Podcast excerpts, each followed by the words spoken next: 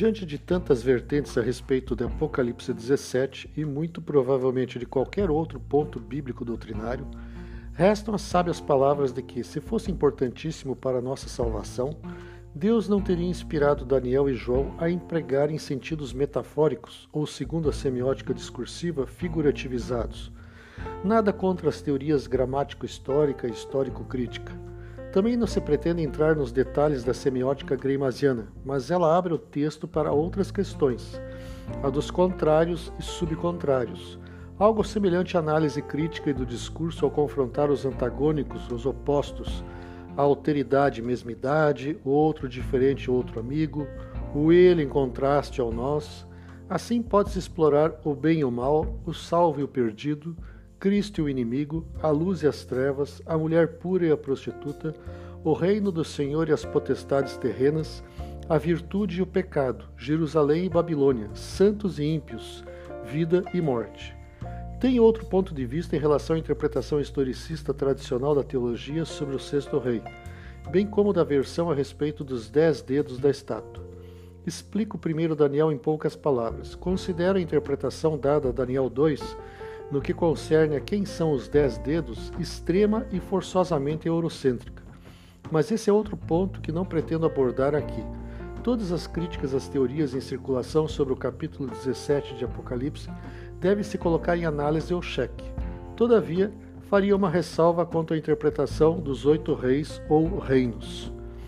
A interpretação tradicional indica os reinos como sendo Egito, Assíria, Babilônia, Medo-Pérsia, Grécia e Roma Imperial, esta como o sexto rei. Isso contraria a própria tradicionalidade da interpretação dos paralelos entre os capítulos de Daniel, nos quais Egito e Assíria não aparecem.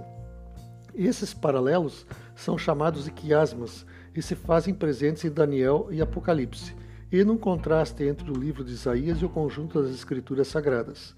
Não discordo do argumento a respeito da definição de curto, pouco tempo, e nem da lógica no que diz respeito à época em que o autor escreveu as revelações. Estou mais propenso para a sequência Babilônia, Medo-Pérsia, Grécia, Roma Imperial e Roma Papal, os cinco que foram e não são mais. O sexto é para o nosso tempo, o tempo do fim a que se refere Daniel 12 e a lógica sequencial de Apocalipse 12 a 18, muito bem abordada em O Último Império de Vanderlei Dornelles. Há muito mais lógica em o sexto rei se referir aos Estados Unidos, que dará vida a alguém que já foi a Roma papal, e isso durará pouco tempo, uma hora, quinze dias? Será esse o espaço entre a formação da imagem da besta o fechamento da porta da graça e a manifestação do grande engano com a falsa vinda de Cristo?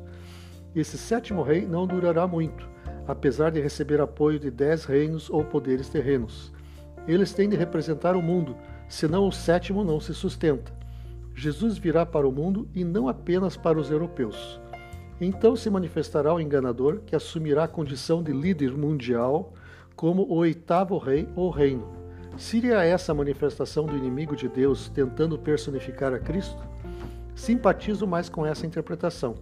Trata-se simplesmente de uma hipótese aventada ao ler com mais detalhe Apocalipse, em especial capítulo 13, e comparado ao pensamento teológico protestante, a lógica histórico-crítica e a teoria do discurso.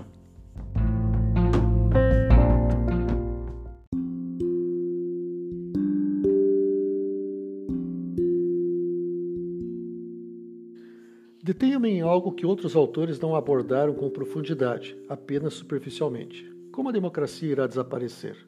Sem a erradicação da democracia, não existe nenhuma possibilidade de implantação de um regime tirânico, despótico, totalitário, ditatorial global.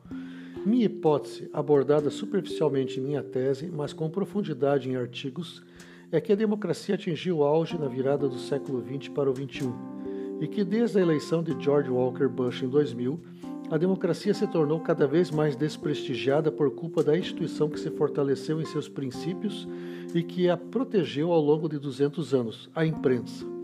Baseado em Os Inimigos Íntimos da Democracia, de Tzvetan Todorov, posso afirmar que até mesmo nós, os cristãos, de modo inconsciente, em poucos exemplos consciente ou autoritário, contribuímos para o esfacelamento da democracia. De que modo a democracia acaba, é necessário demolir as instituições que a sustentam. Primeiro, educação. Você troca educação por ideologia político-partidária, pelo lucro desenfreado, simplesmente a ignora, torna irrelevante. Diante da pandemia e de governos ideologizados, a importância da educação praticamente derreteu do pensamento de pais e principalmente alunos, estimulados por pretensos gestores capitalistas e governantes autoritários. Segundo, justiça. Você troca a honestidade, a segurança pública, os direitos individuais e coletivos por interesses corruptos de juízes, promotores, procuradores e advogados. Trata-se da instalação de uma ditadura do judiciário, a República Rábula, na qual se invertem os valores. A família se tornou o alvo predileto do esfacelamento legal da sociedade conservadora. Terceiro, jornalismo. Você destrói a credibilidade da imprensa ou ela mesma se implode. Vi de tantos exemplos negativos, tais como Rede Globo, Folha de São Paulo, El País, revistas Veja, Carta Capital, Jornal Le Monde, Charlie Hebdo, CNN, Financial Times, The Economist, The New York Times, La Nation. Acrescente-se a isso a perseguição estatal e o derretimento da academia, extinguindo toda e qualquer possibilidade de desenvolvimento do pensamento crítico, sob a égide de supostos controles sociais da mídia. Com isso, temos condições de compreender de que modo os Estados Unidos se tornarão a besta da Terra, com toda a sua força e o império que participará ativamente das derradeiras cenas da história humana. Sem o fim da democracia, nada acontecerá. É preciso destruí-la, e isso já está em curso. Posso lhe garantir que não há saída. Nossas atitudes são diariamente colocadas em provação. A maior parte das ações acaba por solapar a democracia, infelizmente, sob o ponto de vista humano da liberdade, felizmente, sob o ponto de vista da iminente volta de Cristo.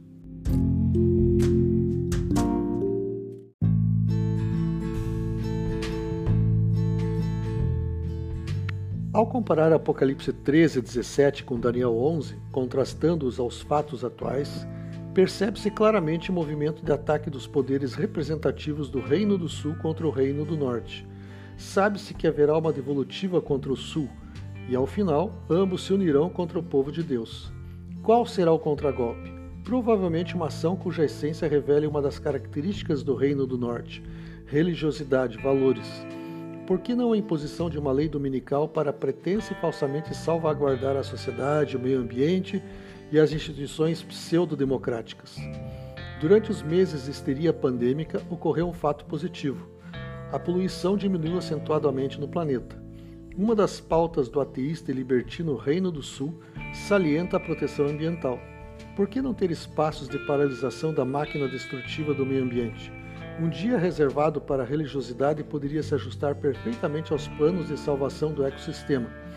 Há quem acredite que trancar as pessoas em casas aos domingos impedirá a propagação do coronavírus. Por trás de tudo, existe a intencionalidade da rebelião contra o Criador, um poder que se posiciona como representante da divindade na Terra, outro poder que confere a si própria a prerrogativa divina. A fidelidade de um povo a Jesus atrairá a atenção desses reinos simbólicos dos poderes vigentes e suas potestades em oposição àqueles considerados indignos de viver na nova ordem mundial. Não pretendo fazer desse ponto de vista a respeito de Daniel e Apocalipse uma doutrina. Isso não é importante para a salvação. Se o fosse, o Senhor já o teria revelado em Sua palavra de maneira clara e transparente. Necessita-se restaurar um estudo mais acurado da escatologia bíblica, a fim de que compreendamos os tempos atuais e saiamos da letargia espiritual, com vistas ao devido preparo para as últimas cenas da história terrestre, antecedentes da intervenção de Cristo por ocasião de sua segunda vinda. Deve-se viver o cotidiano na esperança de que estejamos sempre mais próximos à eterna salvação. Livre para sempre voltará na próxima sexta-feira, às nove horas da noite. Que o Senhor o bendiga e até lá.